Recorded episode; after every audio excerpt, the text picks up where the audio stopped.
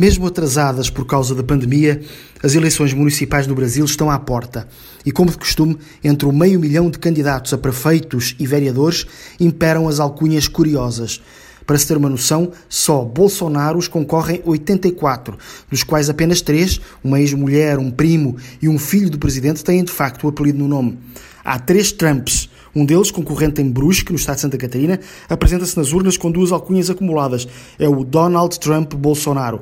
Mas o presidente do Brasil perde para um dos seus antecessores, Lula, nome escolhido por 185 candidatos, e até para um deputado, Tiririca, o palhaço que se elegeu para Brasil em 2010 sob o slogan Vota em mim, pior do que está não fica.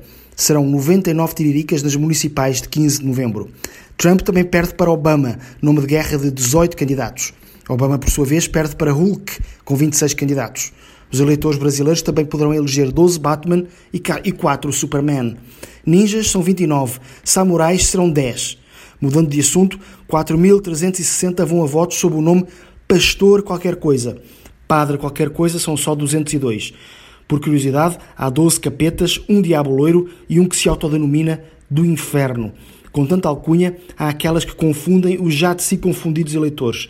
Dos 18 candidatos que usam o nome de prefeito, isto é, Presidente da Câmara, 11 deles concorrem a vereador. Mas há 8 candidatos com PT, iniciais de Partido dos Trabalhadores, no nome, que não são do PT. Os eleitores brasileiros não se podem queixar de falta de originalidade da sua classe política.